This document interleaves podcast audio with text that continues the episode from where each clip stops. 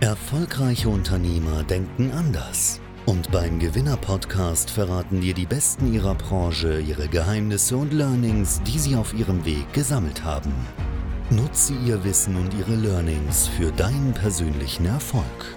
Herzlich willkommen beim Gewinner-Podcast mit Chefredakteur Ruben Schäfer. Hallo und herzlich willkommen bei Gewinner TV. Mein Name ist Ruben Schäfer und hier geht es heute mal um das Thema Handwerk, was Handwerker eigentlich brauchen, um erfolgreicher zu werden, welche Probleme Handwerker häufig haben, Handwerksbetriebe vor allen Dingen. Und dazu habe ich einen absoluten Experten hier, nämlich Sven Schöpker. Sven hat selber einen sehr, sehr, sehr erfolgreichen, deutschlandweit äh, aktiven äh, Handwerksbetrieb und äh, ist mittlerweile auch beratend tätig. Und wir werden heute mal darüber sprechen, was eigentlich er mit seiner Mission Geiles Handwerk verfolgt, was sein Ziel ist und welche Schwierigkeiten es in der Regel gibt und wie man als Handwerker noch erfolgreicher oder überhaupt erstmal wirklich zum Unternehmer, zum Steuerer des eigentlichen Unternehmens werden kann. Und äh, da sprechen wir heute drüber. Ich bin sehr gespannt, freue mich sehr, dass du da bist. Sven, grüß dich. Hi. Hallo Ruben. Vielleicht fangen wir mal damit an. Mission Geiles Handwerk. Das ist dein Claim und äh, dafür stehst du auch. Was findest du eigentlich, braucht das Handwerk, um noch geiler zu werden? Also wo sagst du, ähm, da ist im Handwerk irgendwie was im Argen und äh, wofür stehst du mit deiner Mission geiles Handwerk? Ja, das Handwerk hat meiner Meinung nach in den letzten Jahren generell an Attraktivität verloren, vor allen Dingen für junge Menschen. Mhm. Das heißt, es finden ja nur noch wenige junge Menschen den Weg ins Handwerk und das ist an und für sich sehr schade, weil der Beruf ein sehr spannender ist, der auch heute viel, viel technischer ist, wie vielleicht der eine oder andere glaubt. Und es ist, es ist nicht nur schade, sondern für viele Betriebe ja auch existenzbedrohend, wenn wir keinen Nachwuchs im Handwerk bekommen. Und da setzt die Mission Geiles Handwerk eigentlich schon an. Das heißt, es gibt drei Perspektiven in dieser Mission. Die erste Perspektive ist wirklich mal zu überlegen, was können wir als Handwerksbetrieb, was können aber auch die Betriebe gemeinsam tun, damit das Handwerk in den Augen der jungen Menschen wieder als attraktiv wahrgenommen wird. Das ist das Erste. Mhm. Das Zweite ist aber auch mal zu überlegen, wie können wir dafür Sorge tragen, dass auch ein Kundehandwerk und um jetzt mal in meinem Wording zu bleiben, als geil wahrnimmt. Also was müssen wir tun, damit Kunden sich freuen, wenn jemand kommt, um das Haus zu renovieren und eben nicht denkt, um Gottes Willen bloß nicht das Bad anpacken, gibt eh nur Stress, Ärger, Staub und Dreck. Das ist ja so das Image, was uns nachhängt. Also was können wir tun, damit Kunden Handwerk als attraktiver wahrnehmen? Mhm. Und der dritte Aspekt ist eben dann auch der Unternehmer. Also da mal wirklich die Frage in den Raum zu stellen, ist es geil, wenn du als Handwerksunternehmer 60, 70 Stunden die Woche arbeitest, häufig samstags im Betrieb bist, viele sind sonntags im Betrieb und am Ende des Monats oder des Jahres bleibt eigentlich im Verhältnis zu dem, was man reinsteckt an Energie, dann doch relativ wenig übrig. Und das ist der Ansatz eben in der Beratung der Mission Geiles Handwerk, Unternehmern zu helfen, ihren Betrieb wirtschaftlich erfolgreicher so aufzustellen, dass man als Handwerksunternehmer auch sagt, hey, das lohnt sich und das lohnt sich auch finanziell. Ja, ja. Ich schätze mal, jetzt ist wahrscheinlich das größte Problem das Thema Mitarbeiter, oder? Die meisten Handwerker, die jetzt vielleicht auch zusehen würden, jetzt sagen, Mitarbeiter ist die größte Schwierigkeit. Ist das korrekt? Ja, Mitarbeitergewinnung ist eines der großen Themen im Moment im Handwerk. Und äh, dort setzen wir eben in der Beratung auch an. Wir setzen da natürlich, das wird für dich jetzt nichts Neues sein, auf Social Media. Und ich bin sehr, sehr dankbar, dass es jetzt gerade kürzlich eine wissenschaftliche Studie sogar darüber gab, dass Mitarbeitergewinnung über Social-Media-Kanäle nicht nur deutlich schneller geht, sondern auch günstiger ist und speziell auch im Handwerk günstiger und schneller geht als klassische äh, Stellenanzeigen beispielsweise in der ähm, ja, Tagespresse. Mhm. Also ja, Mitarbeitergewinnung ist eines der großen Themen und ähm, ja, einer der großen Herausforderungen im Handwerk, definitiv. Ja, ja. Jetzt haben wir ja, du hast ja gerade noch zwei weitere Probleme angesprochen. Schwieriges Image äh, bei den Kunden, einen rappelvollen Tag, sehr, sehr wenig Zeit und am Ende möglicherweise auch relativ wenig Outcome. Ähm, würdest du sagen, dass das alles auf eine und dieselbe Ursache zurückzuführen ist, nämlich die, die quasi die Unternehmerfähigkeit des Handwerkers? Oder wo liegt so grob der Hund begraben quasi äh, bei den meisten Handwerksbetrieben? Ja, oft ist das tatsächlich so. Also die Handwerker, die beherrschen ihr Handwerk sehr, sehr gut. Es sind ja oft, die Handwerksinhaber sind ja oft äh, von der Qualifikation her Handwerksmeister und können das Fachliche wirklich richtig, richtig gut. Mhm. Woran es häufig eben scheitert, sind diese unternehmerischen Skills, diese unternehmerischen Werkzeuge. Und ich vergleiche das, wenn wir beispielsweise mal über das Thema Kundenansprache und Verkauf sprechen, immer mit dem Unterschied zwischen einem Heimwerker und einem Handwerker. Mhm. Der Heimwerker, der geht samstags in den Baumarkt, kauft sich ein paar Sachen und fängt einfach irgendwie an. Ein Handwerker würde das nie so machen. Der würde sich vorher einen Plan machen, der weiß genau, welcher Schritt folgt auf dem nächsten und der weiß auch genau, welches Werkzeug kann ich an welcher Stelle verwenden. Und der hat die Werkzeuge dann auch. Das hat der Heimwerker nicht. Und deswegen ist das Ergebnis eines Heimwerkers in handwerklicher Hinsicht immer schlechter, dauert länger, also ist qualitativ schlechter, wie das von einem Handwerker. Und wenn man das mal überträgt auf die unternehmerischen Skills, beispielsweise jetzt hier in dem Fall Verkauf Kundenansprache, dann ist es eben auch dort so, es gibt gewisse Strukturen, es gibt gewisse Abläufe, es gibt gewisse Werkzeuge im Verkauf und die haben wir Handwerker häufig von der Grundqualifikation Meisterschule einfach nicht gelernt. Mhm. Und die unternehmerischen Skills haben wir auch nicht gut genug gelernt, um ja, das erfüllen zu können, was heute eben wichtig ist, um in 2021, 2022 und für die Zukunft ein Handwerksunternehmen erfolgreich zu führen. Das ist Verkauf, das ist Kundenansprache, das ist Marketing, das sind die neuen Medien, das ist Social Media, das ist Führung, Mitarbeiterführung, Mitarbeitergespräche, das sind Strukturen, Prozesse, Digitalisierung, also alles neue Themen, die auf den Handwerksunternehmer einprasseln und wo häufig einfach ähm, ja, die passenden Werkzeuge, um damit richtig umgehen zu können, schlichtweg nicht da sind. Ja.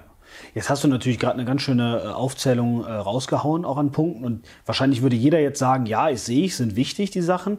Ähm, aber der Faktor Zeit kommt ja dann noch irgendwie dazu. Also wie ist das äh, umsetzbar? Wenn jetzt ich als Handwerker äh, sage, okay, aber ich habe eine 80-Stunden-Woche, ist glaube ich durchaus mal realistisch. Ähm, und ich sehe die Problematiken, aber ich finde einfach den, den Anfang vom roten Faden auch nicht wirklich. Ähm, was tue ich dann? Also wie, wie, sind so, wie sind so die ersten Schritte, die ihr vielleicht ja auch mit euren Kunden dann geht? Ja, also wir schauen immer genau erstmal, wo ist der größte Engpass für den Kunden? Wo hat er gerade seine größte Baustelle im wahrsten mhm. Sinne des Wortes? Ne? Also ist es bei ihm jetzt speziell Mitarbeitergewinnung? Ist es fehlende Effizienz im Verkauf? Sind es Strukturen und Prozesse, dass er zwar viele Aufträge hat, vielen geht das ja so, die haben ja viele Aufträge, aber kriegen es nicht hin, diese wirklich strukturiert und damit auch gewinnbringend durch den Betrieb zu schauen. Also wir gucken immer, wo ist gerade tatsächlich der größte Engpass bei den Betrieben.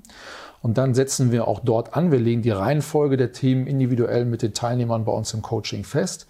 Und ja, am Anfang ist es so, dass die Betriebe mal einmal so einen Impuls, der geht auch vielleicht so vier Wochen, da reinstecken müssen. Einmal anstelle, ich sage jetzt mal, sonntagsabends Tatort gucken, sich mit Inhalten zu beschäftigen, einmal zwei, dreimal unsere Calls kommen etc. pp. Und dann merken die über die Inhalte relativ schnell am Anfang, hey, das sind so coole Sachen, mit denen spare ich ja direkt eins zu eins schon Zeit in meinem Tagesgeschäft. Beispielsweise die richtigen Kunden auszuwählen, die richtigen Anfragen auszuwählen. Nicht mehr irgendwo hinzufahren, wo ich, wenn ich beim Kunden vor Ort bin, erst dann feststelle, eigentlich ist das gar kein Kunde für mich sondern das beispielsweise schon am Telefon nach einem gewissen System herauszufinden, um dann wirklich die Zeit beim Kunden zielgerichtet nur noch für die einzuwenden oder aufzuwenden, die nachher auch wirklich meine Kunden werden können. Mhm. Also da merken wir, dass die Betriebe, die Inhaber am Anfang klar, musst du ein bisschen was reinstecken, aber dann lernen die relativ schnell, wie man durch viel mehr Effizienz im Betrieb die Zeiten, die man braucht, um sich dann weiterzuentwickeln, auch wieder einsparen kann. Mhm. Ähm, das ist ja jetzt schon mal, glaube ich, etwas, was viele Handwerker gar nicht auf dem Schirm haben. Erklär das noch mal ein bisschen. Äh, dieses ähm, Kunden nicht annehmen. Ist das was, äh, ich, ich, glaube, viele Handwerker tendieren dazu, wirklich alles zu machen und äh, verzetteln sich dann auch da. Ist das jetzt nur meine Wahrnehmung oder wie ist das in der Realität, wenn Handwerker angerufen werden wegen irgendeiner Kleinigkeit? Machen die das immer? Äh, ja, also Handwerksunternehmer, so habe ich es kennengelernt und so war es ja bei mir und auch in meinem Unternehmen, respektive bei meinem Vater vorher auch so, dass wir ganz schwer nur Nein sagen konnten. Das mhm. heißt, äh, früher war es so, wenn du bei uns angerufen hast in der Tischlerei mit irgendeiner Aufgabenstellung, dann waren wir am Telefon und haben gesagt, ja, okay, klingt ganz interessant. Ich glaube, da kommen wir mal gleich vorbei. Wie passt das bei Ihnen so in einer Stunde? Mhm. Dann fährst du dahin, und stellst dann vor Ort ein paar Fragen, bist im Zweifel eine Stunde hingefahren, wenn du im Ruhrgebiet unterwegs bist, sind wir nicht, aber wenn du es bist, dann hast du vielleicht noch mal zwei Stunden Anfahrt, weil du nur im Stau stehst und zwei Stunden zurück und warst noch mal zwei Stunden beim Kunden, das ist ein halber Tag weg, äh, warst vor Ort und der Kunde ähm, ist gar nicht dein Kunde, weil er vielleicht die Ausgabenbereitschaft gar nicht hat, um das ähm, auch zu investieren, was du anbietest. Vielleicht ist es aber auch eine Aufgabenstellung, die du als Unternehmen gar nicht lösen kannst. Also ich stelle diese Frage immer von zwei Seiten. Einmal aus der unternehmerischen Sicht, ist das der richtige Kunde für mich? Aber auch aus Kundensicht die Frage zu stellen, bin ich das richtige Unternehmen für die Kundenanforderungen? So, und da habe ich häufig festgestellt, weil wir nicht Nein sagen können, fahren wir viel zu sehr zu Kunden, wo das eben nicht passt. Und das kostet so viel Zeit und Energie. Und durch eine Systematik, durch ähm, ein Telefonskript, durch eine Abfrage gewisser Themen, auch schon am Telefon, kann man eben viel besser die Anfragen steuern ähm, und fährt dann wirklich nur noch raus zu Kunden, die auch wirklich ähm, zu einem Unternehmen oder zu seinem Unternehmen passen. Ja.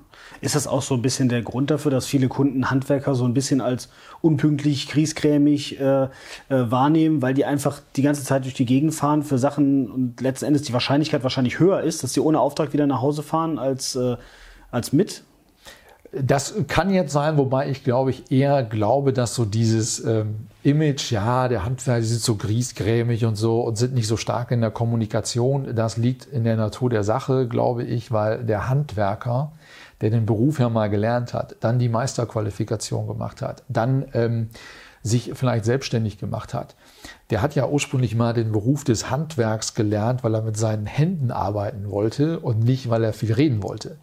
Und das ist, glaube ich, eher der Grund dafür, warum viele Handwerker Klar, die meisten entwickeln sich, wenn sie Unternehmer werden, aber viele Handwerker generell jetzt nicht so die Wortakrobaten sind und doch lieber ähm, ein Freund kurzer Worte sind und äh, Freund von Taten sind und mhm. gerne eben was bewegen wollen mit ihren Händen, ja. Ja, ja.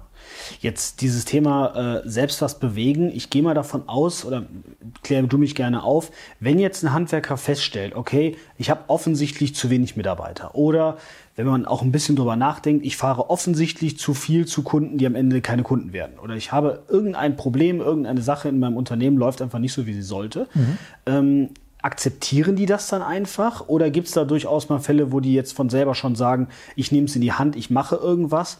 Und was machen die dann in aller Regel? Funktioniert das dann, wenn die das auf eigene Faust machen? Oder tendieren die auch dazu, dann Dinge möglicherweise sogar zu verschlimmbessern, weil sie äh, irgendwie glauben, so ich muss jetzt wild digitalisieren und Social Media angehen oder so? Wie ist das in der Praxis? Ja, es ist natürlich ratsam, wenn man merkt, ich habe irgendwo jetzt echt einen Engpass, ich habe irgendwo einen Bedarf, ich komme an irgendeiner Stelle nicht weiter. Mhm. Kann man es natürlich immer alleine lösen, überhaupt gar keine Frage, nur es dauert im Regelfall länger, ist nicht so zielorientiert und man macht mehr Fehler. Es ist ja nicht so, dass ich jetzt in meinen 17 Jahren Unternehmertum im Handwerk keine Fehler gemacht habe. Eher im Gegenteil. Ich habe am Anfang sehr vieles falsch gemacht und habe halt Schritt für Schritt über viel Learning, über viel Selbstreflexion die Dinge so weit perfektioniert, wie sie heute sind in meinen Unternehmen. Aber das kommt nicht von jetzt auf gleich. Und der große Vorteil ist ja, wenn du dich an jemanden wendest, der diese ganzen Dinge schon durchlaufen hat, der die Fehler gemacht hat, dann brauchst du sie nicht ein zweites Mal machen. Das heißt, diejenigen, die wirklich jetzt sagen, ja, ich finde schwer Mitarbeiter, ja, so Vertriebsprozesse muss ich mal drüber nachdenken, generell Strukturen, Prozesse im Unternehmen, wie kann ich ähm, auch als Chef mal entbehrlich sein, wie kann ich Digitalisierungsthemen lösen. Natürlich kannst du das alles alleine anpacken, aber es dauert länger. Und weil es länger dauert, kostet es im Regelfall auch mehr Geld, als wenn äh, man äh, mit jemandem zusammenarbeitet, der diese Erfahrung schon gemacht hat. Hat denn, ähm, ist das in letzter Zeit, du sagst ja 17 Jahre selber schon Erfahrung, jetzt haben wir natürlich vor knapp zwei Jahren relativ einschneidendes äh, äh, weltweites Ereignis gehabt, was uns bis heute ja beschäftigt. Ähm, ist das alles jetzt dadurch nochmal quasi katalysiert worden, nochmal beschleunigt worden? Oder was hat sich in letzter Zeit getan? Welche Engpässe tun sich gerade deutlich stärker auf als in den äh, Jahren davor? Also das Erste, was man ja sagen muss, ist, das Handwerk hat ja als einer der wenigen Wirtschaftszweige auch in dieser Zeit sehr, sehr gut funktioniert. Das ist schon mal sehr, sehr positiv. Allerdings zu den Herausforderungen, die ohnehin schon da waren, die ich eben ja auch schon vielfältig benannt habe, kamen jetzt natürlich noch die besonderen Herausforderungen dazu. Und ähm, dadurch ist natürlich Mitarbeitergewinnung, Mitarbeiterführung, Prozesse im Unternehmen zu steuern etc. Das ist noch schwieriger geworden für viele Betriebe. Die Auftragslage hat sich auch nicht verschlechtert, sondern in ganz, ganz vielen Bereichen sogar nochmal deutlich verbessert. Und die Grundthematik oder die Herausforderung, ich habe viele, viele Aufträge und weiß nicht so richtig, wie ich die abarbeiten kann, weil mir die Mitarbeiter vielleicht fehlen. Ich habe viele, viele Aufträge, tue mich aber schwer damit, die gewinnbringend durch, das, durch den Betrieb zu bringen, weil mir die richtigen Strukturen und Prozesse fehlen. Das hat sich in den letzten zwei Jahren nochmal meiner Meinung nach verstärkt. Und das führt dazu, dass die Unternehmer im Regelfall das durch ich sag mal, eigenen Mehraufwand, also dann nicht nur jeden Samstag im Betrieb zu sein, sondern auch jeden Sonntag im Betrieb zu sein, versuchen das auszugleichen, was aber langfristig nicht funktioniert. Ja, ja. Ähm, kommen wir noch mal so ein bisschen auf deine Story zurück. Du hast ja gerade eben schon angesprochen, 17 Jahre Erfahrung im äh, Handwerk. Ich glaube, das zeichnet dich auch aus. Ne? Also es gibt ja mittlerweile auch viele Agenturen, Berater in dem Bereich, äh, die, die vieles erzählen. Du bist selber sehr erfolgreicher Handwerker auch. Ähm, jetzt mal abgesehen von deiner Beratungsdienstleistung, erzähl das vielleicht mal so ein bisschen. Was, äh, was für Unternehmen hast du noch? Ähm, wie arbeiten die so, dass man so ein bisschen mal äh, auch über dich was erfährt, wo eigentlich so dein Wissen herkommt? Ja, also der erste Punkt ist, ich bin ja selbst Handwerker, ich habe diesen Beruf gelernt, ich bin gelernter Tischler und führe heute mit meinem Vater zusammen unsere Tischlerei, Familienbetrieb in vierter Generation. Habe vor zehn Jahren diesen Betrieb schon übernommen, also auch die Nachfolgeregelung relativ frühzeitig mit meinem Vater angegangen. Und der Betrieb ist in der Zeit von einem Anbieter, wir machen alles, was einigermaßen irgendwie mit Holz zu tun hat, zu einem hochspezialisierten Betrieb geworden. Das heißt, heute sind wir äh, Spezialist für ähm, wirklich gehobenen Möbelinnenausbau. Wir machen keine Fenster mehr, keine Türen mehr, keine Rollladenkästen reparieren, keinen Insektenschutz mehr, keine Treppen mehr, keine Fußböden mehr. Also all die Themen, die wir früher noch gemacht haben. Also wir haben uns von vielen Dingen verabschiedet, haben den Mut gehabt, auch loszulassen. Das können auch nicht viele, haben den Mut gehabt zu sagen, das machen wir jetzt wirklich nicht mehr. Wir fokussieren uns auf das, was ähm, wir machen wollen und was wir gut können, um am Markt auch einen Expertenstatus zu haben. Natürlich haben wir einige Umsätze verloren. Wenn du irgendwann sagst, das mache ich jetzt nicht mehr, verlierst du erstmal Umsatz. Aber wenn du in den anderen Bereichen permanent besser wirst und dann auch die richtigen Kunden anlockst durch deine Expertise, haben wir uns in den letzten zehn Jahren vom Umsatz her mehr als verdoppelt. Äh, vom Profit sowieso. Also das Unternehmen ist auch wirtschaftlich deutlich besser geworden, als es vor zehn Jahren noch der Fall war. Das ist so meine Kernexpertise aus dem Tischlerbereich. Und bevor ich das gemacht habe, vor zehn Jahren, die Tischlerei mit zu übernehmen, habe ich nach meinem Studium, also ich habe erst Tischler gelernt, dann BWL studiert in einem dualen Studiengang als Werkstudent beim Fenster- und Türenhersteller.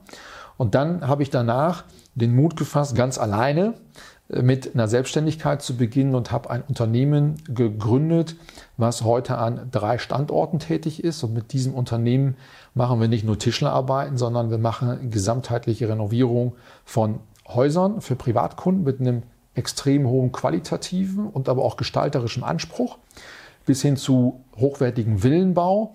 Also wir haben da Privatkunden, die investieren dann für ein Einfamilienhaus eine Million Euro aufwärts, also wirklich sehr spitz positioniert für eine gewisse Kunden, ähm, für eine, für, für, ein, für eine gewisse Kundengruppe. Mhm. Und fahren damit äh, sehr erfolgreich mit diesem Konzept, haben sowohl die Architektur bei uns im Unternehmen, wie aber auch ein festes Team von Handwerkern, die das wirklich umsetzen, was wir vorne mit den Architekten und Innenarchitekten planen. Und festes Team von Handwerkern ist dann eben nicht nur der Tischler, sondern Elektriker, Bauunternehmer, Dachdecker, Zimmermann und alle anderen Gewerke, die man eben äh, braucht. Und dieses Unternehmen ist in den letzten Jahren mehrfach ausgezeichnet worden im Bereich Marketing, im Bereich Unternehmensstrukturen, im Bereich Digitalisierung etc. Es gibt es mittlerweile an drei Standorten, das heißt in Münster, meiner Heimatstadt, äh, plus in Düsseldorf seit äh, sechs Jahren und seit fast zehn Jahren jetzt auch schon auf der Nordseeinsel Norderney. Mhm. Also auch ein Standort, auf den man jetzt nicht so unbedingt direkt kommen würde, aber der auch sehr gut funktioniert, weil natürlich die Leute, die sich eine Ferienwohnung dort kaufen, die renoviert werden soll, die wissen nicht, wie soll ich das jetzt anpacken und wer plant das, wer renoviert das. Also Unternehmen heißt äh, Raumfabrik äh, jetzt vielleicht an der Stelle, kann man sich auch mal anschauen. Ähm, und ich weiß, wir haben schon mal ein Interview gemacht vor einer Zeit und ähm, das sage ich jetzt deswegen, weil das klang jetzt gerade eben so einfach. Ne? Man mhm. macht Villen ab einer Million äh, und so. Da wird jetzt der eine oder andere Handwerker denken, so, ja, das, das ist ja unmöglich so. Was, was muss ich denn da jetzt machen und wie, wie geht das jetzt? Und du hast auch ganz am Anfang gesagt, viele Kunden ähm, sind Handwerkern gegenüber skeptisch. Das ist staubig, dann wohne ich gefühlt auf der Baustelle die ganze Zeit. Ähm, ihr macht für eure Kunden einiges. Ähm, vielleicht gibt es mal so, so einen kleinen Querschnitt, damit auch vielleicht, wenn das ein Handwerker hier schaut, mal sieht, ähm, ja. was zu so einer Dienstleistung noch dazugehören kann, ähm, damit man sie eben letzten Endes auch so verehrt veredelt, dass man solche Kunden auch damit zufriedenstellt. Genau, also was wir tatsächlich am Anfang bei Gründung schon der Raumfabrik gemacht haben, ist, dass wir wirklich gesagt haben, was ist unser Kunde, welchen Kunden wollen wir erreichen und was hat der für Probleme, was für Sorgen, wie können wir für den eine maximale Leistung erbringen. Mhm. Und das größte Problem, was unsere Kunden haben in der Raumfabrik, ist, die haben keine Zeit. Die haben keine Zeit, um sich um gewisse Dinge, wenn man ein Haus baut, Haus renoviert, sich zu kümmern. Das heißt, das größte Problem ist Zeit. Das heißt, wir haben Kunden, die sind sehr leistungsorientiert, die sind karriereorientiert und ähm, wir helfen denen, wie sie stressfrei sich den Wunsch ihrer Traumimmobilie verwirklichen können. Mhm. So, und wenn ich weiß, das ist mein Kunde, dann kann ich auch anfangen, im Marketing wirklich Dinge zu machen, die nur für diesen Kunden gut sind, weil der wird es dankbar annehmen. Und ähm, wenn ich anfange, jeden Kunden zu bedienen, egal was der so für Probleme hat und äh, auf welchem Level der sich so befindet, dann wird mir das nie gelingen. Also ich nenne dir mal ein paar Beispiele für das, was wir für diese Kundengruppe eben mehr machen. Mhm. Das eine Beispiel ist unser Servicekonzept. Das heißt, wir haben festgestellt, die Kunden wollen nicht nur mit uns bauen und umbauen, sondern die Kunden wollen auch, dass jemand da ist, der die Immobilie im Nachgang noch betreut. Mhm. Denn an einem Haus ist immer irgendetwas zu tun. Da reden wir auch gar nicht über Gewährleistung, sondern da reden wir einfach über ja, Dinge, wenn man in einem Haus lebt, dann geht auch mal was kaputt und die Kunden wollen, dass sowas fertig gemacht wird. Das heißt, für einen geringen monatlichen Betrag ähm, kommt ein Mitarbeiter von uns einmal im Jahr vorbei und macht so einen Service-Check, guckt alles nach, macht ein paar kleinere Reparaturen und wenn was Größeres ist, kümmert er sich drum, dann gegen zusätzliche Berechnungen, aber so Kleinigkeiten ist alles komplett mit drin. Mhm. Vorteil, die Kunden haben jemanden, der sich drum kümmert. Vorteil Nummer zwei für uns, also zwei Fliegen mit einer Klappe geschlagen. Wir sind beim Kunden und können Nachfolgeaufträge generieren. Also gleichzeitig ist das für uns, haben wir am Anfang so gar nicht drüber nachgedacht, ein super Vertriebsinstrument. Ein zweites Thema, worüber wir nachgedacht haben, wie können wir für diese Kundengruppe einen maximalen Benefit rausholen, ist, die Kunden, die renovieren, wissen eigentlich nicht so richtig, wo will ich denn eigentlich wohnen in der Zeit. Das heißt, wenn zu Hause das Haus, die Wohnung renoviert wird, das Bad rauskommt, die Küche, Wände rauskommen, kannst du in dem Haus im Regelfall nicht mehr wohnen. Was bieten wir unseren Kunden an? Urlaub im Raumfabrik, Apartment, während wir bei ihnen renovieren.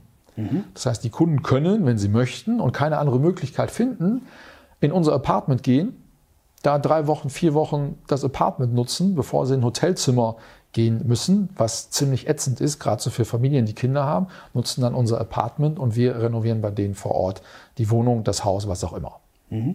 Also wir haben wirklich genau geguckt, was ist der Bedarf, wo kneift's und äh, wie können wir da Lösungen anbieten. Ja.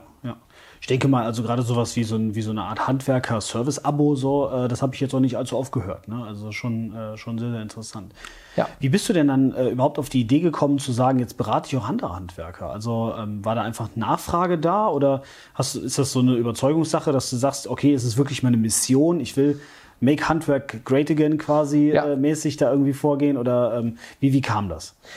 Es ist tatsächlich beides in Kombination. Also mhm. einmal ist ein Riesenberatungsbedarf da. Das habe ich immer festgestellt, weil wir mit der Raumfabrik schon so eine Art Leuchtturm haben in der Handwerkswelt. Also wer sich ein bisschen damit beschäftigt, wird das auch relativ schnell ähm, finden.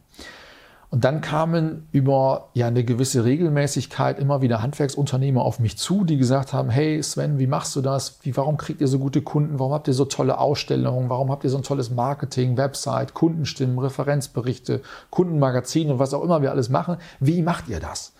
Und dann habe ich eben festgestellt, da ist ein Riesenbedarf.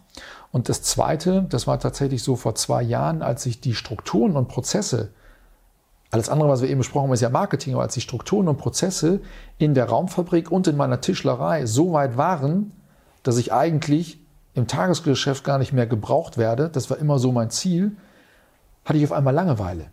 Mhm. So habe ich gesagt, hey, wenn da auf der einen Seite ein Bedarf da ist und ich auf der anderen Seite im operativen Tagesgeschäft zumindest nicht mehr gebraucht werde, weil die Abläufe, Aufgaben, alles so klar ist, dass jeder genau weiß, was sind, was ist sein Erfolgsbeitrag, dann ähm, kann ich in die Beratung gehen. Macht mir unglaublich viel Spaß, die Betriebe ähm, da zu unterstützen. Das Feedback ist immer wieder ja, überwältigend. Ich komme jetzt gerade von einem zweitägigen Coaching ähm, in der Nähe von Stuttgart. Das Feedback, was ich eben bekommen habe auf der Autofahrt nochmal von den Unternehmern, war megamäßig gut und das spornt mich natürlich an, weil ich merke, mit der Expertise und der Erfahrung kann ich da wirklich einen großen Beitrag dafür leisten, dass das Handwerk ein Stück weit besser wird. Ja.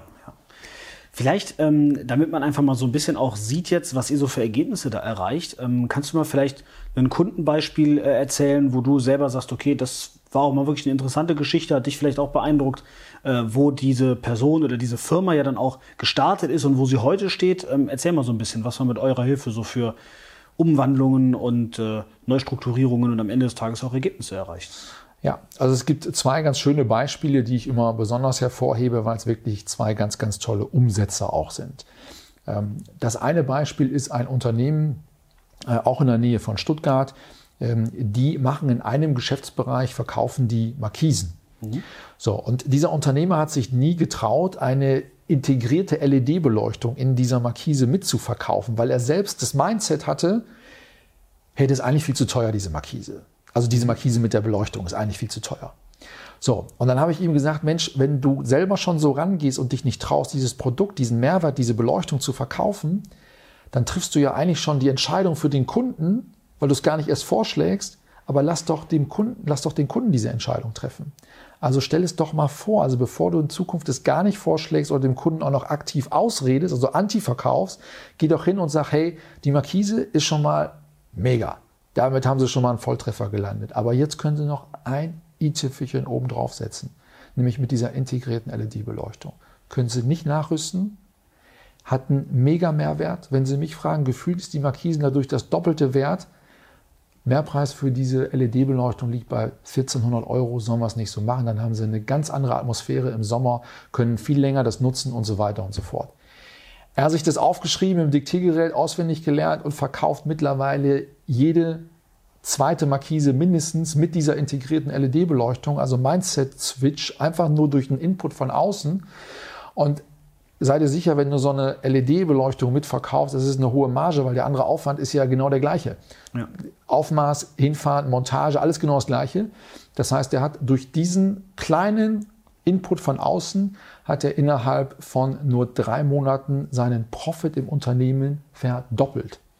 Nur in drei Monaten mit diesem kleinen ähm, Schwung von außen. Ja. Und ein anderer Unternehmer, auf den bin ich auch total stolz, der setzt alle anderen Dinge auch mega cool um, auch komplett anderes Mindset bekommen, komplett andere Einstellung.